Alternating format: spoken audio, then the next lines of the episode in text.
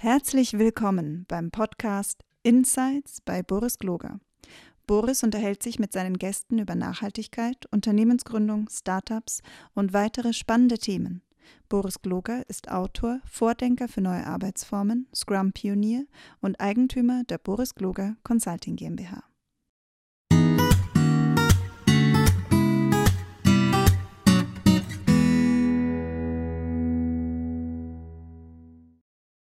Hallo und herzlich willkommen. Schön, dass ihr wieder dabei seid bei meiner Podcast-Reihe, in der ich super interessante Menschen interviewe. Und heute habe ich mir ein äh, Brüderpaar, Geschwisterpaar, ich weiß gar nicht, wie man das vernünftig kann man das, kann man das gendern? Ich weiß es nicht. Also, ihr Lieben, heute sind Lars und Kai Zimmermann da. Die zwei haben ein äh, ganz, ganz tolles Unternehmen gegründet. Das nennt sich Cities for Future. Und ähm, ja, wie gesagt, Lars, Kai, schön, dass ihr da seid. Wir freuen uns. Ja, schön, dass schön wir dich, dabei sein dürfen. Genau, schön, dich wiederzusehen. Hallo, Boris.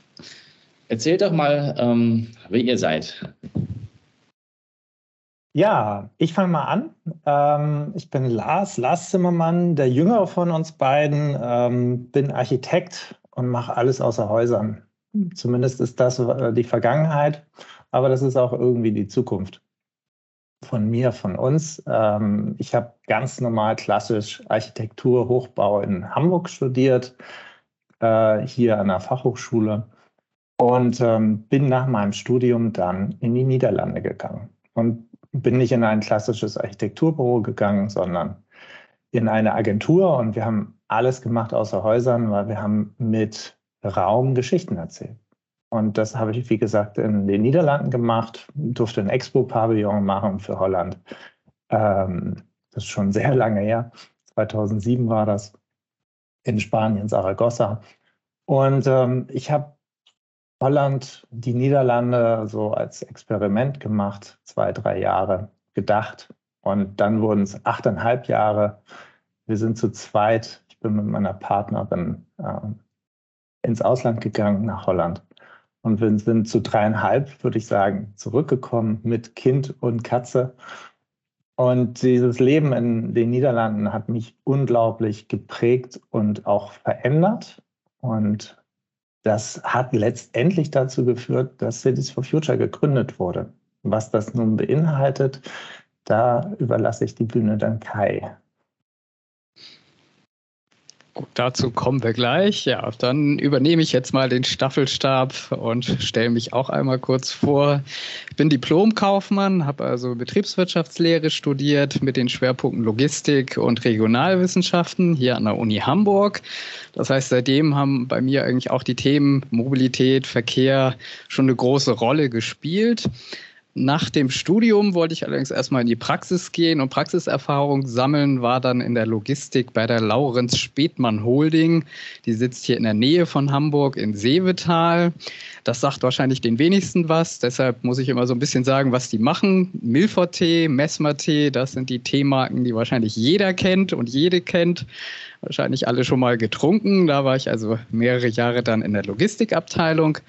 Mein Ziel war es aber, in die Wissenschaft und in die Forschung, in die Lehre zu gehen. Deshalb bin ich dann wieder zurückgegangen an die Uni Hamburg nach diesen Praxisjahren und habe dann meine Doktorarbeit am Institut für Verkehrswissenschaft geschrieben. Danach war ich dann zunächst als freiberuflicher Dozent eine ganze Zeit tätig, dann aber auch hauptamtlich als Professor, unter anderem auch da für BWL und Logistik. Dabei kam dann, was im Studium noch nicht so die große Rolle gespielt hat, das Thema Nachhaltigkeit dann immer mehr auf den Schirm, das äh, in verschiedenen Bereichen dann in der Logistik, in der Produktion, aber auch natürlich allgemein im Management BWL mit zu berücksichtigen. Und schon an der Hochschule haben wir sehr interdisziplinär gearbeitet. Das heißt, so ein bisschen raus aus den einzelnen Fachsilos, interdisziplinär zu arbeiten. Und da kamen dann auch Lars Impulse so dann durch die Hollandzeit dazu, dass wir gesagt haben, okay, er hat nochmal einen ganz anderen Blickwinkel natürlich auf die Stadt. Und wir sind der Meinung, die Zukunft, die entscheidet sich halt in den Städten. Deshalb haben wir gemeinsam dann beschlossen, uns zusammenzutun und die Kompetenzen zusammenzustecken und Cities for Future zu gründen. Ihr habt ja gerade noch, äh, äh, du hast ja gerade schon einen entscheidenden Satz gesagt, und zwar die Zukunft entscheidet sich in den Städten. Aber bevor wir darüber nochmal reden gleich, was hat euch eigentlich dazu bewogen, eine Firma zu gründen? Also wie kommt man dazu? Ich meine, ihr wart ja erfolgreich schon davor.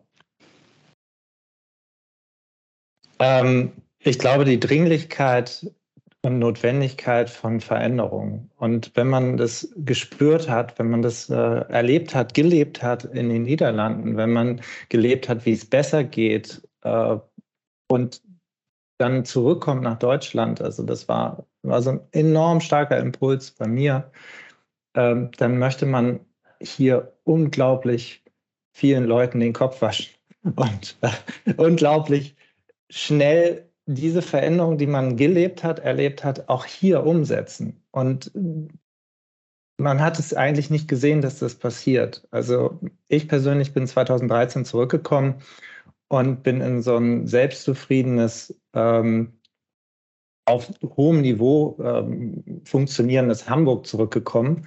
Aber das Gefühl war, da geht noch viel mehr. Und da muss muss auch noch viel mehr passieren, weil die globalen Zusammenhänge, die globalen Problematiken und Themen einfach eine unglaubliche Rolle spielen. Und das hat mich getriggert und ähm, auch bewogen. Und ich habe damit jemanden angesteckt. Und äh, gemeinsam haben wir gemerkt, wir, wir können gemeinsam noch viel mehr bewegen. Und ja, Kai, wie ist deine Sicht darauf? Genau. Wieso hast du dich anstecken lassen? Ja, weil, weil, weil es sehr überzeugend war. Also ich habe es natürlich in Holland dann auch erlebt. Ich habe ihn ja auch öfters besucht. Insofern habe ich auch da natürlich den wirklich krassen Gegensatz äh, gesehen zwischen Holland und wie das halt hier bei uns in unserer Heimatstadt Hamburg alles funktioniert. Insofern habe ich das auch live erlebt, nicht so intensiv wie Lars natürlich, aber ich habe es auch gesehen. Und deshalb, das, das war einfach so überzeugend, dass wir irgendwann gesagt haben, so, wir, wir haben uns da so reingekniet, auch in die Themen, haben uns informiert, was gibt es für Lösungen weltweit und haben halt festgestellt, man muss das Rad nicht neu erfinden. Es gibt schon sehr viel, aber man hat sich dann halt gefragt, warum machen wir das in Hamburg eigentlich nicht? Wenn es zig Beispiele gibt, aber in Hamburg funktioniert das irgendwie nicht. Und da haben wir dann irgendwann gesagt, Jetzt wollen wir doch selber aktiv werden, um das anzuschieben. Wir wollen jetzt nicht nur Reden schwingen äh, am Küchentisch, so hat es ja angefangen quasi bei Lars und mir, wo er mich dann auch überzeugt hat, sondern wir wollen auch nach draußen gehen, wollen das Ganze unterstützen, auch aktiv vorantreiben, dass ein bisschen mehr passiert, dass wir so ein bisschen Holland nach Deutschland holen ich meine, das ist ja ganz häufig so, dass man irgendwo was sieht und glaubt, das müsste bei uns auch gehen. Es waren ja viele Entrepreneure am Anfang so, ja. Ähm, Copy-Paste sozusagen. Aber äh, in die Ecke will ich es gar nicht stellen. Aber was hat dich denn so, was ist denn so anders an Hollands Städten? Also was ist denn, so, vielleicht muss man das ja uns Deutschen auch mal erklären oder Österreichern. Die, ähm, hm. was ist anders? Warum ist es so, so, so, so ein quasi, quasi Kulturschock, ähm, dass man sagt, ich fange da eine Firma an? Naja, warst du schon mal da? Nee, eben nicht, außer einmal ganz kurz ja. in Amsterdam. Also Holland ist so ein blinder Fleck von mir, gebe ich oh, zu. Der, der, der, muss aber gefüllt werden. Also äh, interessanterweise erlebe ich das immer, wenn ich davon schwärme oder erzähle und dann ähm, bekannte Freunde, ähm, das Umfeld dann dort mal Urlaub macht, dann sagen die auch, ah, jetzt verstehe ich es. Es ist ein ganz anderes Leben in der Stadt. Es ist ein anderes Leben ähm, im öffentlichen Raum. Und das hat unglaublich viel damit zu tun, wie der öffentliche Raum verteilt ist, wie Mobilität dort gelebt, anders gelebt wird. Und diese Schnittstellen, die beackern, bearbeiten wir ja auch mit Cities for Future. Das heißt, was macht ein Ort fit für die Zukunft? Was für Inhalte müssen wir betrachten? Ähm, wie sieht die Nutzung eines Ortes aus? Und was muss es eigentlich dann für die Zukunft werden? Und in den Niederlanden ist es so, dass wir einen ganz anderen Model Split haben. Jetzt muss ich das Wort Model Split vielleicht noch mal kurz erklären. Das sind alle zurückgelegten Wege von A nach B in einer Stadt und dann eben aufgeteilt in die einzelnen Verkehrsmittel oder Verkehrsformen. Dazu zählt auch Fußgängerverkehr, aber eben Radverkehr, ÖPNV und dann eben das Auto. Und wir haben in den Niederlanden einen anderen Model Split. Das heißt, die Menschen bewegen sich anders von A nach B mit anderen Verkehrsmitteln oder in einer anderen Gewichtung. Also die Verkehrsmittel sind natürlich die gleichen, weil auch die kennen nichts anderes als das, was ich gerade genannt habe. Aber es gibt eine andere Verteilung davon. Und das spürt man, das merkt man an jedem Ort ähm, in der Stadt, in einer Stadt in den Niederlanden. Und dann rede ich nicht nur über die großen ähm, Amsterdam oder Utrecht oder Den Haag oder Rotterdam, sondern das merkt man auch in den kleineren. Man, man, sieht es halt. Also ich habe es ja auch gesehen, wenn du da durch die Straße läufst, äh, das ist halt ein ganz anderes Flair als das, was du hier häufig zumindest hast, wo ja doch die Straßen äh, mehr oder weniger voll sind mit fahrenden und auch geparkten Autos. Also nicht nur der fahrende Verkehr, auch der ruhende Verkehr äh, ist hier natürlich ein Problem. Das heißt, es ist eine ganz andere Atmosphäre, wenn du da durch die Straßen läufst und äh, das nimmt man eben ja auch als Besucher wahr. Und wenn man da wohnt, natürlich noch intensiver, so wie Lars, aber auch als Besucher fasziniert einen das. Und wenn man dann mal guckt, die allgemeine gängige Meinung ist ja, naja, Holland, das war ja schon immer so, aber es war da eben auch nicht immer so.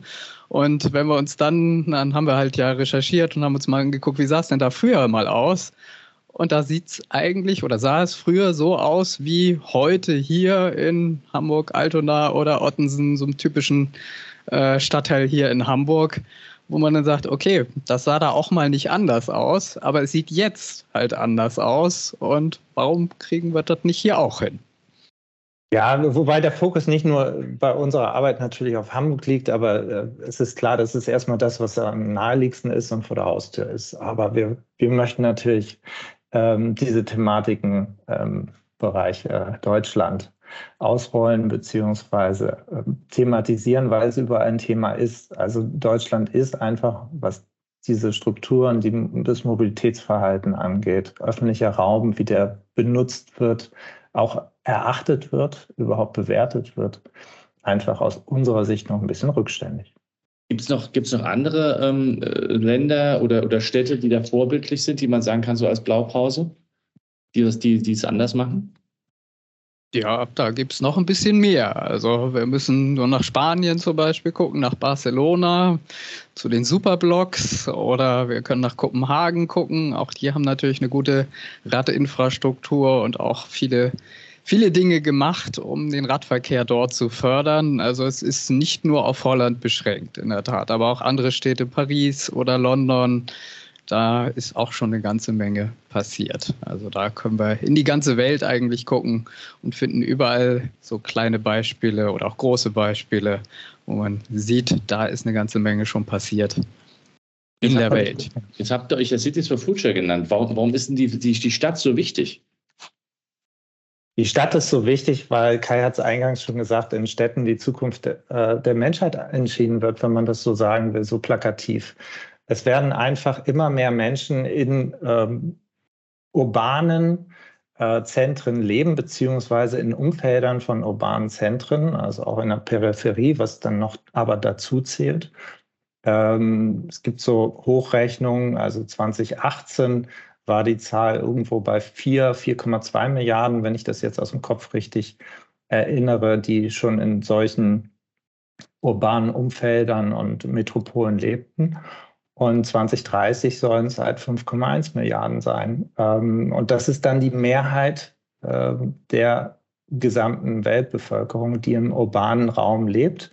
Und es ist auch nicht nur die Mehrheit, die dort lebt, sondern es ist auch mit Abstand dann äh, der größte Ressourcenverbrauch, Energieverbrauch, der in diesen Umfeldern zu verzeichnen ist.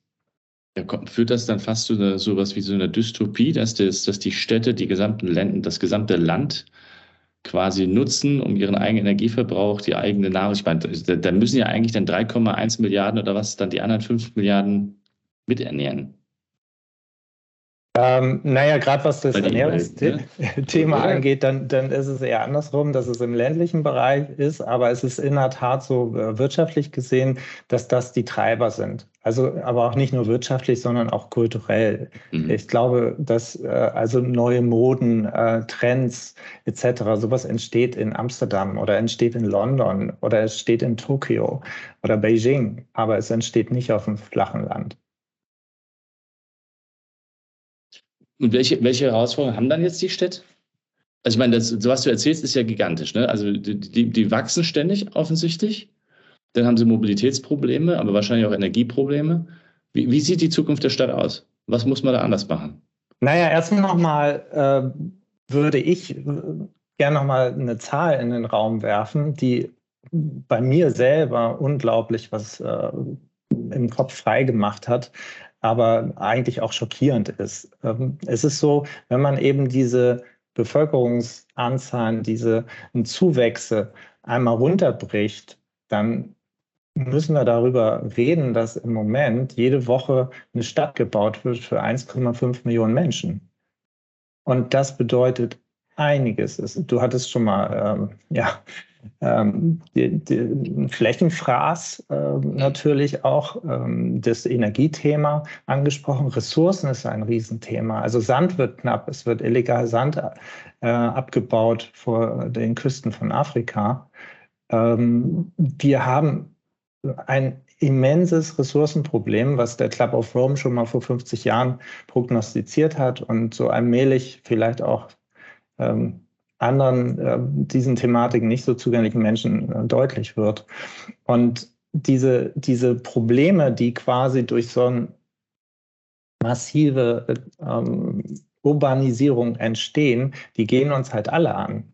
Dann reden wir über Ressourcen, dann reden wir über Energie, äh, woher soll die Energie, woher sollen die Ressourcen kommen? Es mhm. ist so, dass unser Lebensstil, unser westlicher Lebensstil natürlich importiert wird in den Ländern, ähm, den, den Schwellenländern, dass äh, diese Problematiken mit CO2, mit Ressourcen im Moment so durchschlagen, liegt natürlich auch daran, dass unsere Art des Wirtschaftens, des Bauens, des der Mobilität überall hin exportiert wird, ähm, auch gerne.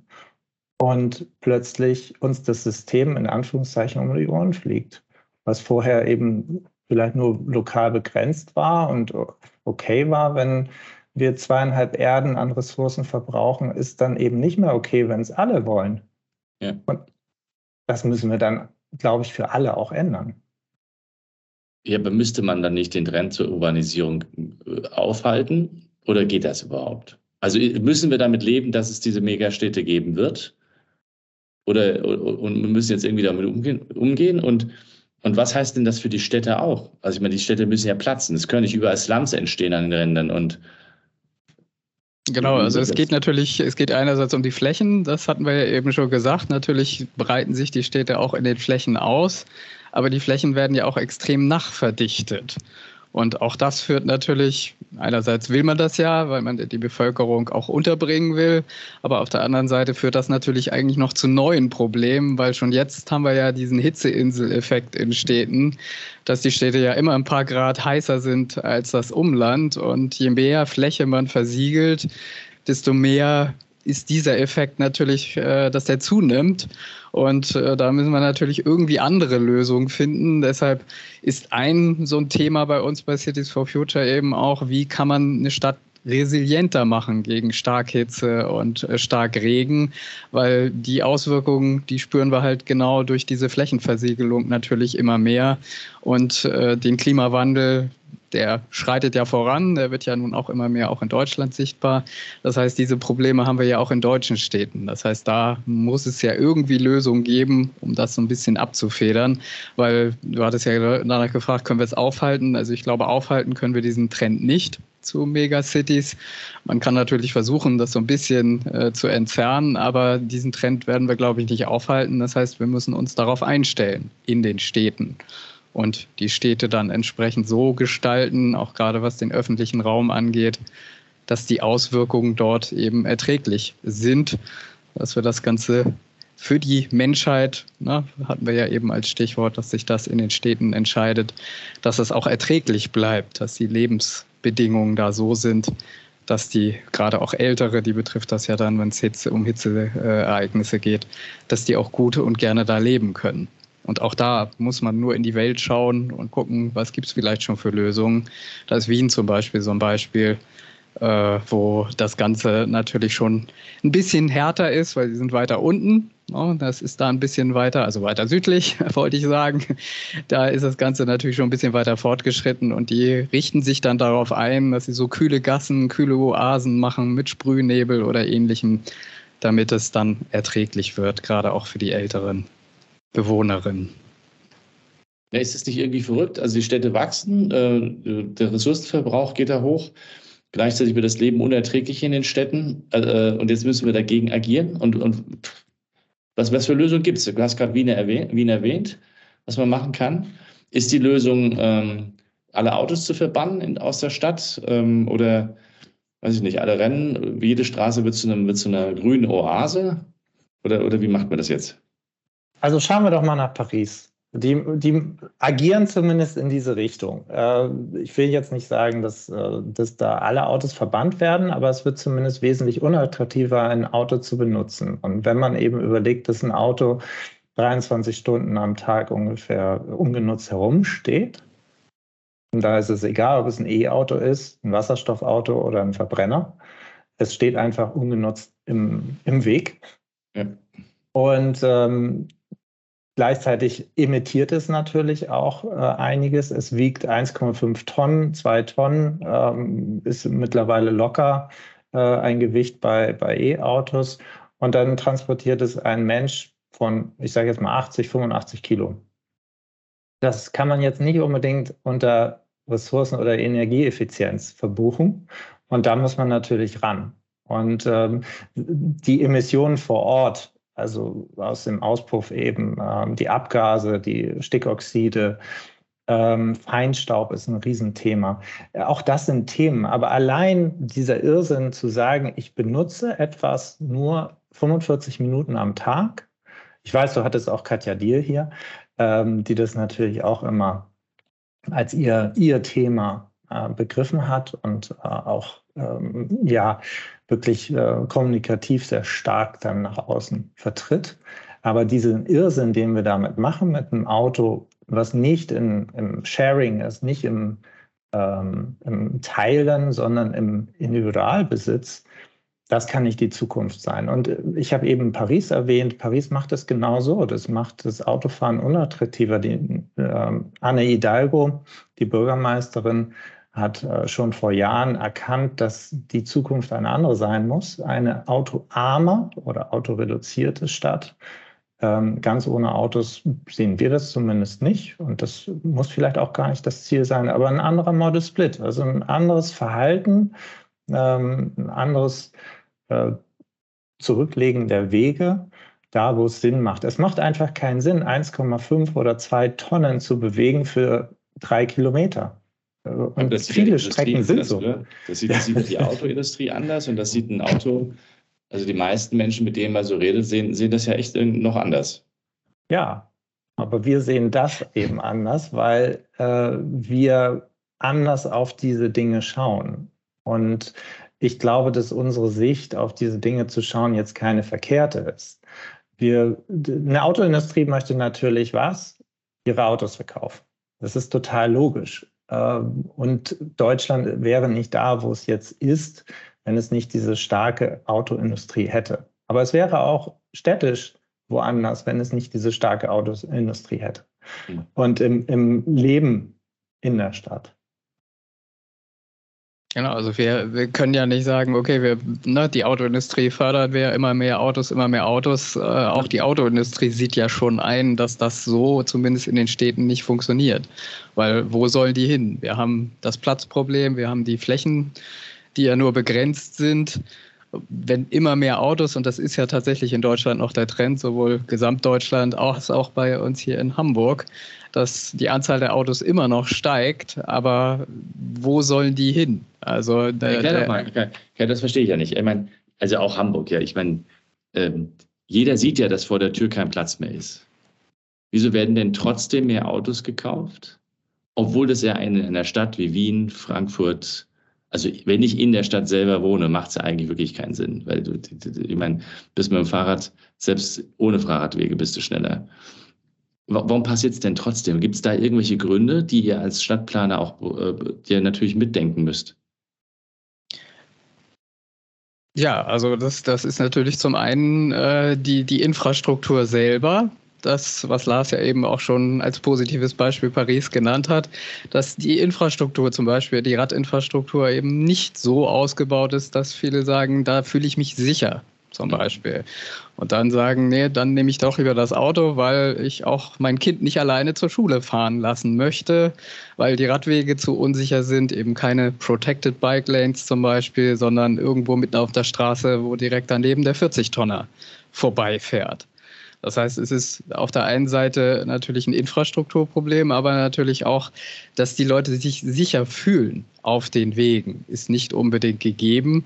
Und da ist äh, Katja Diel, um die jetzt auch nochmal zu zitieren, sicherlich ein gutes Beispiel, äh, in dem sie herausgefunden hat, dass viele auch müssen, ob sie wollen oder nicht, weil es aus ihrer Sicht und vielleicht ja auch objektiv gar nicht anders geht, weil Verbindungen fehlen, weil sie so und so viele Sachen auf dem Zettel haben, Kinder noch zur Schule, zur Kita bringen, dann zur Arbeit und, und, und, wo das heutige System halt nicht die Attraktivität bietet, die es eigentlich haben sollte.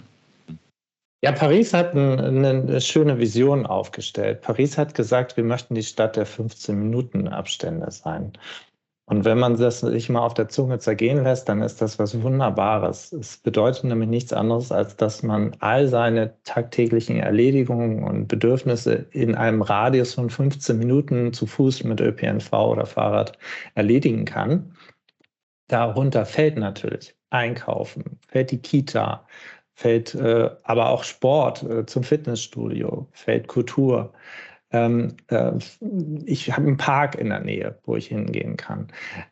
Und ist das nicht ein schönes Bild, eine schöne Vision für eine Stadt, dass ich eigentlich in so einem Radius, je nachdem, wie ich mich halt bewege, ob jetzt zu Fuß oder mit dem Rad oder vielleicht sogar ÖPNV, in 15 Minuten überall da sein kann, wo ich etwas bekomme, was ich vielleicht nicht direkt vor der Haustür habe oder haben kann.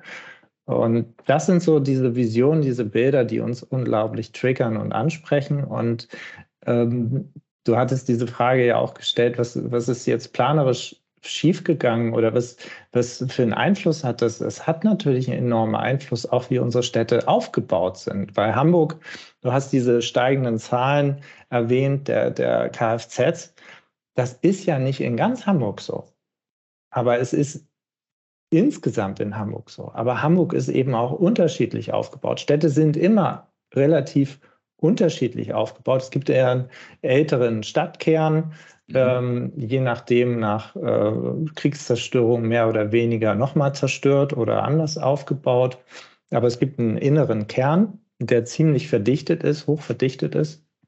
Und es gibt eine Peripherie und ähm, dann noch das Umland, was aber auch so der sogenannte Speckgürtel ist.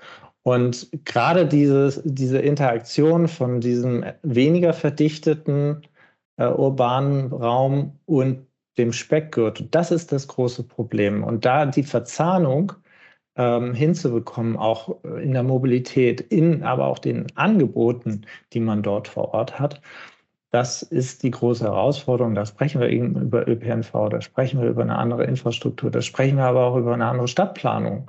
Ähm, dass ich der alte Tante Emma Laden, den es ja früher überall gegeben hat um die Ecke, der war irgendwann nicht mehr wirtschaftlich genug oder es war auf jeden Fall mehr oder weniger dem äh, Untergang geweiht. Ähm, wenn ich an Berlin denke, da gibt es äh, an jeder Ecke ein Späti. Also ich muss gar nicht irgendwo wo weit fahren, äh, sondern ich kann das, was mir jetzt im Kühlschrank fehlt, Mobilität ist ein äh, einen Mangel am Ursprungsort, am Zielort auszugleichen. Ich, ich kann mir die Milch nochmal holen oder das, äh, das Baguette, was, was mir fehlt für das Frühstück und so weiter. Also da, da ist, die, die Städte sind geplant und das ist auch so, wie wir hier leben, ist, da, da waren ähm, da waren Planungen dahinter, die das gut gefunden haben, die das. Ja, du, du, müsstest ja alles ändern. Du müsstest ja, du müsstest ja völlig neu denken, die Stadt, weil du müsstest ja wieder Arbeiten in der Stadt zulassen. Du müsstest ja,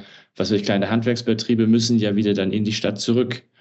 Oder, oder vielleicht sogar größere Betriebe. Ja, vielleicht jetzt nicht die Schwerindustrie, aber von der reden wir ja wahrscheinlich hoffentlich sowieso nicht mehr. Aber und gleichzeitig müsstest du dir ja nochmal überlegen, ähm, weil, weil, weil du das ja gerade ge gebracht hast. Ich meine, ein Aspekt ist ja offensichtlich auch, dass Menschen nach rausziehen aus der Stadt wegen ihrer Kinder. Jetzt kriegen sie Kinder, jetzt ziehen sie raus, bauen sich die coolen Häuser, die da hinstehen und die sind dann, wenn die Kids wieder raus sind, ähm, stehen die dann leer und dann fahrst, kommst du aber nicht mehr in die Stadt, weil als älterer Mensch äh, willst du dann ins Theater gehen, geht aber gar nicht, weil da hast du zwar die Zeit, geht aber nicht und ist alles sehr merkwürdig, oder? Ja, du sprichst ja genau diese Problematiken an. Und das ist nicht nur merkwürdig, das ist äh, grenzdebil fast schon, so wie unsere Städte aufgebaut sind. Und wie sich, also wenn man rausschaut, dieses System ähm, funktioniert ja nicht gut. Also keiner ist wirklich happy damit. Ähm, und dieses Thema des Rausziehens der Kinder wegen, das ist ja wirklich immer nur eine ganz kurze Spanne in einem Leben. Und davor und danach ist es eigentlich in der Stadt sehr, sehr cool sehr, weil ich eben alles um die Ecke habe. Und das ist äh, unglaublich attraktiv. Und ähm, das Thema Barcelona ist natürlich eins, was es dann nochmal anders gelöst hat und wo sich dann Familien in diesen Wohnungen äh, in den bestimmten Arealen stapeln, weil sie wollen nicht rausziehen. Und das ist für uns auch ein, ein unglaublicher Schlüssel für die Zukunft, wie es sein kann. Wer, wer, muss das, wer muss sich dann ändern? Die, die Politiker, müssen die das verstehen oder, die, oder müssen wir, oder braucht es dann noch, ähm, ich meine, du siehst es ja auch ein Stück weit in Deutschland, wenn du dir das, diese ganzen Debatten anhörst, da werden immer noch alte Statuskonflikte gebrochen, äh, gespielt und, und, ähm, und es wird einfach nicht darüber nachgedacht, wie man Städte umbauen kann. Was, was muss sich ändern? Das gesamte Mindset oder müssen wir alle auf die Straße gehen? Die Kids, die so ähnlich wie es ja in Holland, glaube ich, vor, weiß ich nicht, 30 Jahren war, als dann äh, dieses Umdenken stattgefunden hat? Ja, es war 50 Jahre her 50 äh, mittlerweile. Jahre. Und da sind die Eltern auf die Straße gegangen, weil ihnen die Kids weggestorben sind im Verkehr. Und das ist jetzt auch nicht lustig. Das waren über 400 Tote im, im Jahr allein an Kindern in, in den Niederlanden. Und äh, natürlich geht man da als Eltern auf, auf die Barrikaden und sagt, das kann nicht sein. Zumal ja auch gerade dort ein anderes Leben gelebt wurde und äh, was jetzt nicht unbedingt als schlechter erachtet wurde. Und dann kam die Prämisse der autogerechten Stadt, auch in Amsterdam sogar, auch in den Niederlanden. Nur angesichts der sehr beengten Verhältnisse dort, engten ähm, äh, Infrastrukturen, Straßen, Krachten etc., ist das unglaublich schnell an seine Grenzen gestoßen mit Kollateralschäden ähm, wie Verkehrstoten und, und äh, Verletzten. Ja, wir haben wir ja auch. Ja. Also ich war jetzt nicht so, dass in Deutschland keine oder in Österreich keine äh, Kinder im, im, im Straßenverkehr sterben. Scheint nur keinen zu interessieren. Also keinen ist vielleicht wieder übertrieben, aber. Genau, das wird ja allgemein auch als normal hingenommen. Ne? Die ganzen Verkehrstoten, die wir haben, äh, da redet kaum jemand drüber, aber über andere Sachen äh, wird sich dann anders aufgeregt. Aber um an deine Frage nochmal zurückzukommen, wir brauchen natürlich ein Mindset, äh, ein Shift in den Bevölkerung, in der Bevölkerung. Aber andererseits brauchen wir eben auch so mutige Politikerinnen wie Anne Hidalgo in Paris, die auch wirklich eine Vision entwickelt und sagt, da will ich hin, mit euch natürlich, mit den äh, Bewohnerinnen zusammen. Aber die macht natürlich auch eine positive Vision und zeigt einen ganz anderen Blick auf die Stadt und sagt, das ist doch viel schöner. Und das ist auch genau ja unser Ansatz zu sagen, ne, wir wollen eine Stadt, die eigentlich viel schöner ist als vorher, wo die Situation für alle viel besser ist und durch reduzierten Verkehr und so weiter haben wir dann gleichzeitig natürlich auch weniger Verkehrstote. Das heißt, auch die Sicherheit ja, das hatte ich ja eben auch schon mal erwähnt, ist natürlich ein, auch hier durchaus ein heiß diskutiertes Thema. Aber da kann man halt ja, ein bisschen gegensteuern. Das heißt, wir brauchen ein bisschen Mut, ein bisschen Vision, auch wenn mal jemand gesagt hat, dass man bei Vision zum Arzt gehen sollte. Da sind wir anderer Meinung. Äh, man braucht Vision, ne? man braucht so etwas äh, und eben nicht so eine Dystopie. Du hattest vorhin den Begriff ja auch äh, schon äh, ja, erwähnt. Blade Runner, oder? Ne? Oder wie ja, heißt das, diese Städte? Wir, wir ja, brauchen, ne, wir brauchen halt positive Visionen, wo wir hinwollen und damit verbunden sind natürlich einerseits dann der Verkehr, dass wir den anders organisieren durch eine andere Infrastruktur. Denn ne, wie, wie Verkehrsplaner so sagen, wenn du Straßen sähst, dann erntest du auch Straßenverkehr. Aber wenn wir andere Infrastruktur verbessern, dann ernten wir eben auch Radverkehr oder Fußverkehr. Also auch der Fußverkehr wird ja häufig einfach vernachlässigt. Die Gehwege sind so schmal, dass du da kaum mit dem Kinderwagen irgendwie aneinander vorbeikommst. Äh, von Rollstuhlfahrerinnen will ich gar nicht sprechen. Ne? Da, da muss halt noch ein bisschen was passieren und daran arbeiten wir. Ich habe so, ich hab so zwei, zwei Gedanken gerade im Kopf. Die eine ist, wie sieht so eine Vision konkret aus? Also wie müsste man die jetzt tatsächlich mal beschreiben für, für so einen Stadtplaner oder für einen Bürgermeister, der sagt, ich will da was ändern, der will quasi Indialgo äh, kopieren. Und wie lange dauert denn das? Also wenn ich jetzt heute die Idee hätte, keine Ahnung, ich will Bremen oder Hamburg oder Frankfurt. Also Frankfurt hat sich ja wahnsinnig verändert in den letzten 20 Jahren, finde ich, zum Positiven. Aber was müsste ich jetzt tun, um beispielsweise in Frankfurt oder nimmt irgendeine Stadt, Dortmund. Ähm, was muss ich machen? Ich glaube, man muss erstmal sich kommunikativ ähm, ein unglaublich gutes Konzept überlegen, wie man das, was man sich inhaltlich ähm, ausdenkt, auch an den Mann und die Frau bringen möchte. Weil die Worte, die haben eine unglaubliche Kraft und äh, können unglaublich in die eine oder andere Richtung wirken. Und sobald wir über autoarme Stadt sprechen, haben wir immer das Auto im Kopf. Mhm. Aber wie wäre es denn mal mit einer menschenzentrierten Stadt? Einer Stadt, wo ich kein, keine Angst haben muss, ähm, dass mein Kind auf dem Schulweg umkommt. Äh, wie wäre es denn mit einem, einer Stadt, die aus lebendigen Quartieren besteht, äh, aus lebendigen, funktionierenden Nachbarschaften? ich glaube, in England ist es so, dass es ein eigenes, eigenen Minister gibt oder Ministerin für Einsamkeit. Auf jeden Fall gibt es das als Ressort und es ist auch ähm, betitelt. Und das Thema Einsamkeit in einer Großstadt ist ein, ein immenses. Also auch die Ein-Personen-Haushalte sind natürlich in, in Hamburg, glaube ich, äh, mittlerweile sogar haben Überhand genommen und sind die stärkste in der Anzahl. Auf ja, jeden Fall sind verrückt? sie sehr Also es werden immer mehr Menschen, die, die, die da gestapelt werden und trotzdem passiert dieses Hochhaus-Syndrom aus den 70ern, wo du, wo du äh, verwahrloste äh, Blöcke kriegst. Also da muss doch, das müssen wir doch anders gestalten dann, oder? Also auf der, ja, ja, das müsste man anders gestalten, das muss man anders gestalten. Und wir, wir kommen ja auch an die planetaren Grenzen. Wenn jeder alleine irgendwie 100 Quadratmeter hat, die dann heizt, die Ressourcen da drin sind, da sind wir wieder bei dem ursprünglichen Thema. Ähm, was in Zukunft passiert, das funktioniert nicht mehr. Das kann nicht funktionieren. Und äh, das ist etwas, was der Club of Rome schon vor 50 Jahren prognostiziert hat. Er hat gesagt, in ungefähr 100 Jahren, wir sind jetzt bei der Halbzeit, wird dieses System kollabieren. Mittlerweile glaube ich, dass es eigentlich noch eher kollabiert. Aber äh, dieses Mindset-Shift, den sehen wir schon in der Gesellschaft ähm, stattfinden. Ich meine, die, die Jugend geht jetzt seit ein paar Jahren auf die Straße, fordert eine lebenswerte Zukunft ein. Ähm, und wer will es ihnen verdenken, wenn man eben die Prognosen und äh, Zukunftsszenarien hört? Du hattest gefragt nach, nach dem Bürgermeister oder der Bürgermeisterin, was die machen muss. Dieses klare Visionen aufbauen äh, und erarbeiten, aber auch sehr schnell umsetzen. Das ist nämlich auch etwas, was in Paris passiert. Es ist sehr schnell sichtbar und erlebbar, fühlbar, was Wandel wirklich bedeutet, was das, was ich eingangs gesagt habe, mit Nachbarschaft erleben, 15 Minuten statt. Ich kann um die Ecke einkaufen gehen, äh, muss nicht weit fahren. Ich habe all das, was ich brauche. Ich kann, wenn ich von A nach B will, auch mal schnell ein Leihfahrrad nehmen und die stehen an jeder Metrostation. Das heißt, ich kann zwischen den Metrostationen in Paris dann einfach dieses Fahrrad nehmen für die letzte Meile, für den wahren Zielort.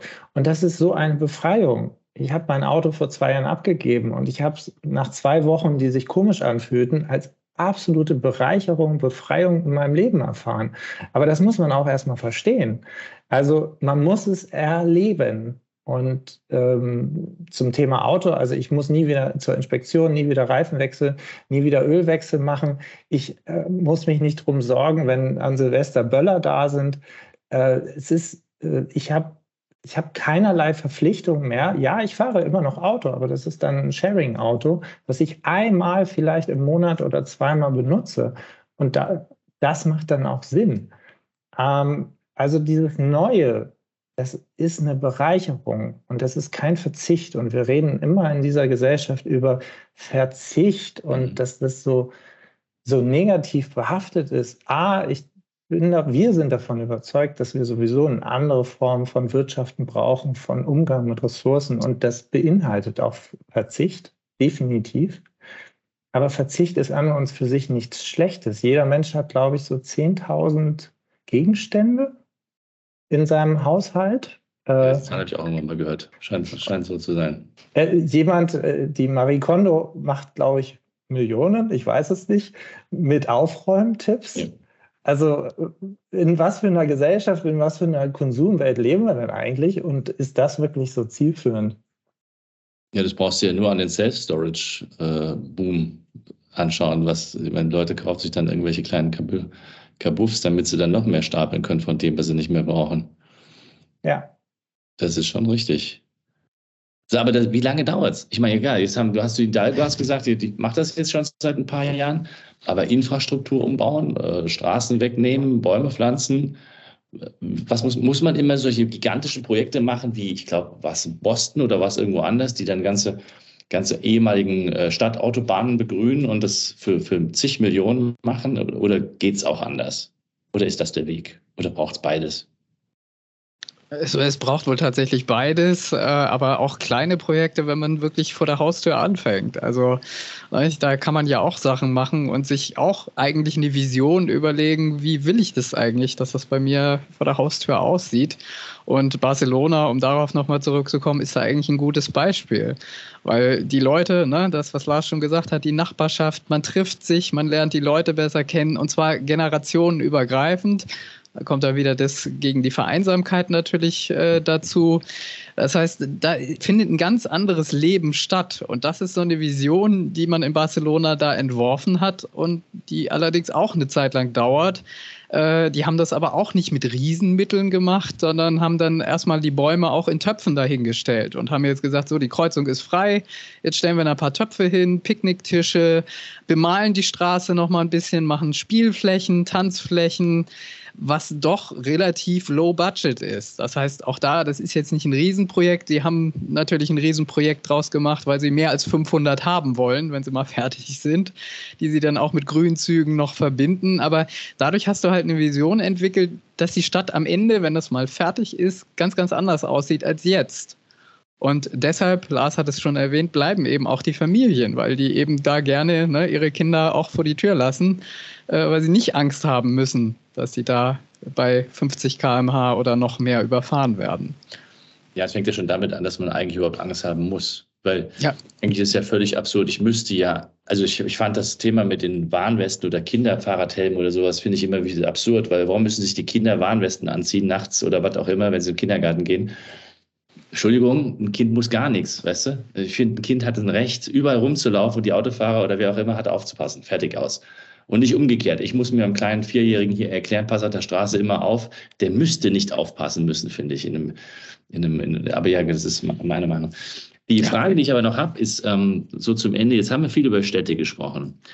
Ähm, aber eigentlich müsste man doch es erreichen, dass die, dass auch in Dörfern, wo ja dann alle sagen, wir brauchen das Auto, um reinzufahren, oder von mir, reden wir von mir vom Speckgürtel. Also was müsste ich denn als Bürgermeister eines, eines Speckgürtel-Villages ähm, machen, damit Leute dort bleiben und vielleicht arbeiten können und damit die gar nicht reinfahren müssen.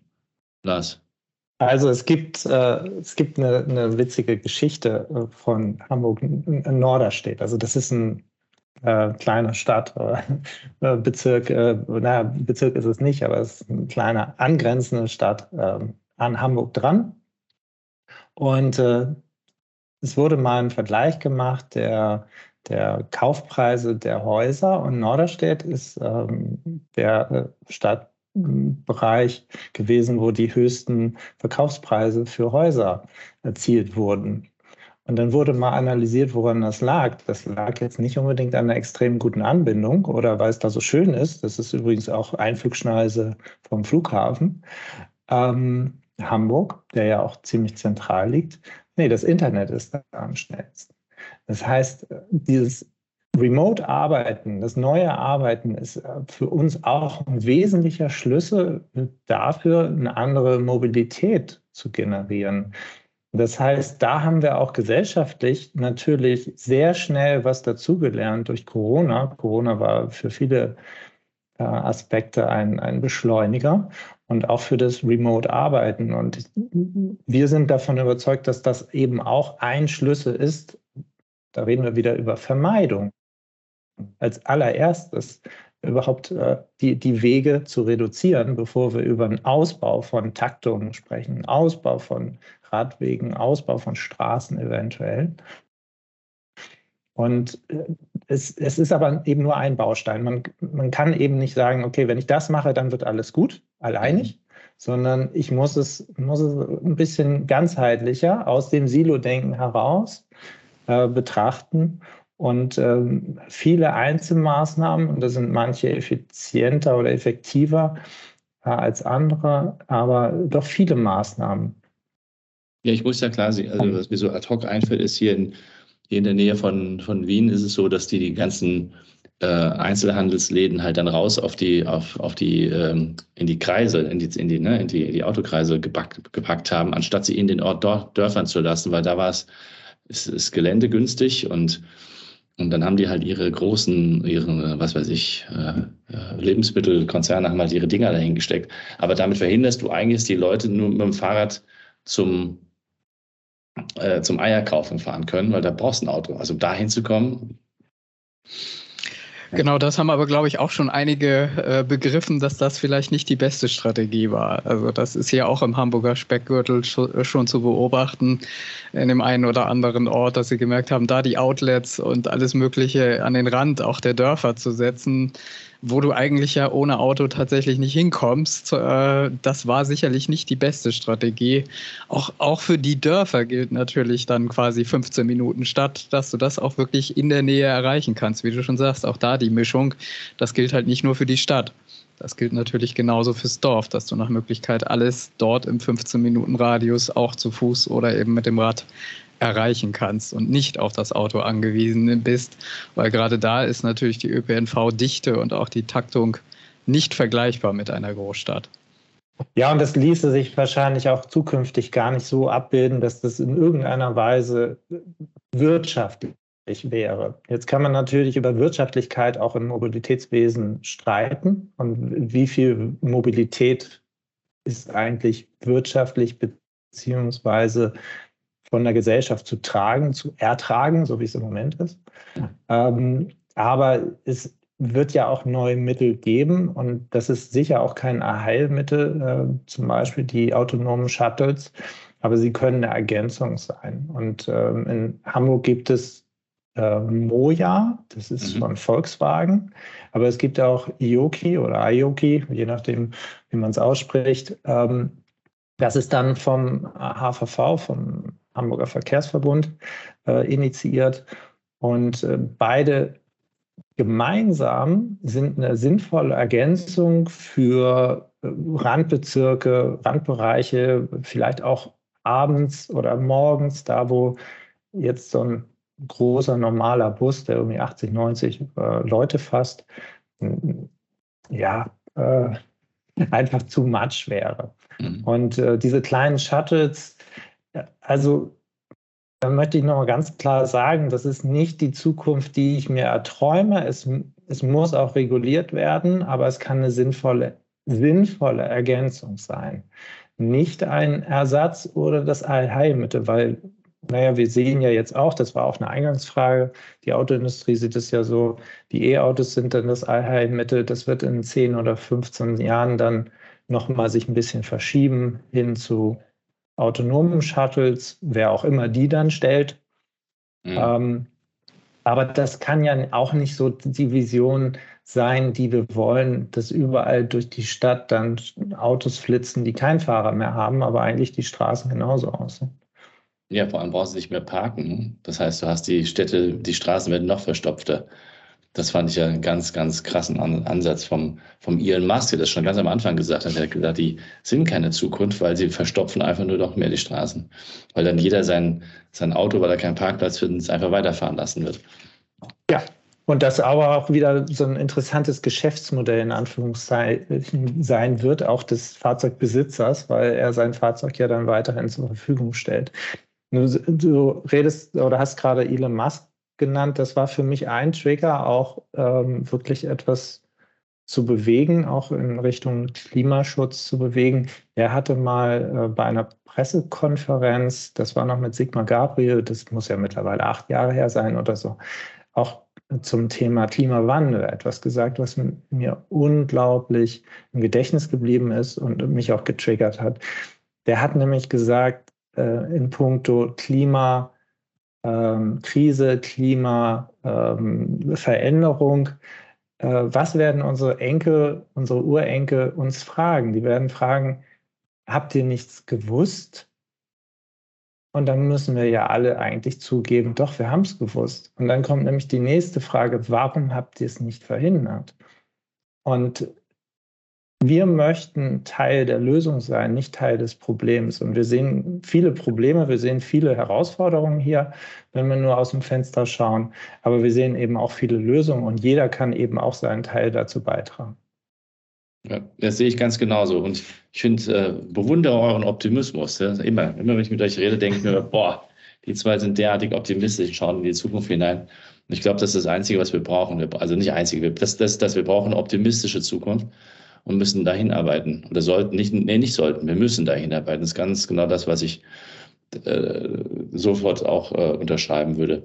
Wenn ihr jetzt, nach zwei, Abschluss zwei Fragen, also wenn ihr euch, wenn ich jetzt Bürgermeister von einem Ort in einer Stadt wäre, was würdet ihr mir denn vor, äh, empfehlen, was ich machen muss, wenn ich mich auf diesen Weg begeben will? Also wo muss ich hinfahren, mir was anschauen? Wen rufe ich an? Ja, ich sag mal, die Städte haben wir eigentlich schon genannt, äh, wo man hinschauen kann und hinfahren kann, um sich das wirklich mal anzugucken und das auch zu erleben. Gehört sicherlich Barcelona dazu. Superblocks hatten wir jetzt ja schon erwähnt, wo man es auch wirklich direkt erleben und sehen kann. Aber genauso natürlich äh, Städte in den Niederlanden oder in Kopenhagen, aber auch Paris, weil auch in Paris hatten wir ja schon erwähnt, ist der Wandel doch schon relativ fortgeschritten, sodass man es auch erleben und sehen kann. Das so heißt, die Bürgermeisterin an, oder was? Sollen wir das anschauen? Wie mache ich das? Ganz praktisch. Und man fragt uns. Okay, guter Punkt. Also, wenn ihr, wenn ihr wissen wollt, liebe Bürgermeister, die da gerade zuhören, ähm, ruft mal Lars an, dann. Oder Kai. Also wir, wir machen da einiges möglich und äh, wir, wir gucken sehr gerne über den Tellerrand, weil da ist einiges zu entdecken und einiges schon in der Umsetzung, was hier noch nicht mehr in der Planung ist. Und da helfen wir doch gerne bei. Ich glaube, dieses Bewusstsein erstmal zu haben für die Dringlichkeit. Für, ähm, also ich, ich bin mittlerweile raus aus Twitter, aber Twitter hat mir immer die, die Laune verhagelt. Jedes Mal, wenn ich es geöffnet habe, weil ich da in meiner Twitter-Klimakrisenblase drin war. Ähm, aber es waren alles Leute, die wussten, wovon sie reden. Die wussten auch ganz genau, du hast eben Optimismus äh, angesprochen. Also ich, ich persönlich bin beides. Ich, ich bin zweckoptimistisch, weil ich, ich sehe kein, sehe keine andere Möglichkeit, als aktiv daran zu arbeiten, dass die Szenarien nicht eintreten, die im Moment auf der Lauer liegen oder die mittlerweile schon jährlich eigentlich äh, immer sichtbarer zutage treten. Genau, also ich komme ja aus der Wissenschaft, aus der Forschung und wenn man sich die Ergebnisse anguckt, klar, das kann auch deprimieren, aber gerade weil wir diese positiven Beispiele weltweit sehen, glaube ich, äh, haben wir diesen Optimismus, dass wir sehen, es geht. Also man kann was machen und selbst wenn es nur kleine Schritte sind, aber in der Summe hilft das natürlich auch eine ganze Menge, die Stadt auch ganz einfach anders aussehen zu lassen. Und wir haben einen, einen positiven Blick auf die Zukunft uns zu erhalten und der, daran wollen wir halt mitwirken. Und für die, ich, ganz ja. kurz, ja, lass, gerne. Ich würde gern, ähm, das ist fast schon schlusswortmäßig, aber ich würde gern nochmal jemanden zitieren und das ist äh, Dirk Steffens, äh, den ich persönlich unglaublich schätze, persönlich noch nicht kenne, aber vielleicht ändert sich das ja auch nochmal. Ein Tierfilmer, ähm, Terra X im ZDF etc. Und der hat der, der sieht ja tagtäglich durch seine Aufnahmen auf, was mit diesem Planeten passiert. Und der hat wenn du einen Optimisten, einen Zweckoptimisten oder einen Optimisten irgendwann mal sprechen willst, dann musst du mit dem sprechen. Der zieht mich immer wieder hoch. Und der hat etwas gesagt, was mich auch sehr berührt hat im Positiven. Der hat gesagt, ich kenne niemanden, der ein Problem durch Aufgeben gelöst hat. Also Aufgeben ist für mich keine Option. Ähm, das geht nicht. Ich habe eine elfjährige Tochter. Ich kann nicht aufgeben. Ich will auch nicht aufgeben. Danach kann jetzt nichts mehr kommen. Also lass uns einfach in die optimistische Zukunft schauen. Und äh, jeder, der mag, mit euch an diesem Bild ein bisschen weiterarbeiten, soll euch einfach kontaktieren. Ähm, schreiben wir die Shownotes. Äh, seid ihr, oder einfach Cities for Future im, im Browser eingeben. Da taucht ihr dann auch auf. Da kommen wir dann, genau. citiesforfuture.de ist es. Ähm, in Deutschland ist schon genug zu tun. Das glaube ich auch. Vielen Dank für eure Zeit, ihr Lieben. Vielen Dank. Vielen Dank. Diese und weitere Podcast-Folgen findest du auf Spotify, Apple Podcasts, YouTube und natürlich auf der Website www.insights bei borisgloger.com. Boris Gloger Consulting ist deine agile Strategieberatung. Besuch uns auf der Website www.borisgloger.com.